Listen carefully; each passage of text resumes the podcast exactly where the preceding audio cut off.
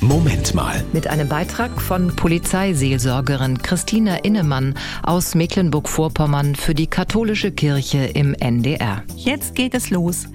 Ich stehe auf einem Laufband im Fitnessstudio meiner Wahl. Vor wenigen Tagen erst bin ich Mitglied geworden.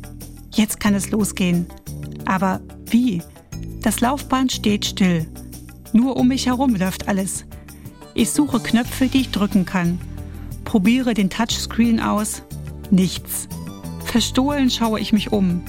Neben mir läuft und schwitzt eine Frau. Zum Glück klärt sie mich auf.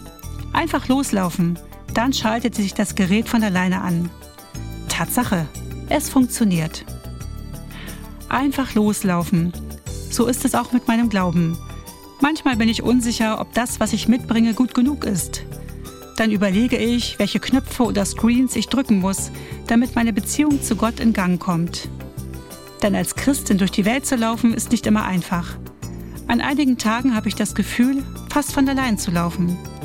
An anderen gleicht jeder Schritt auf dem eigenen Glaubensweg einem Marathon.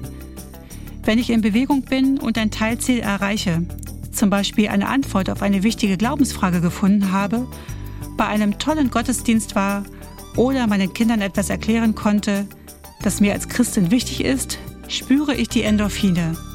So wie nach dem Sport.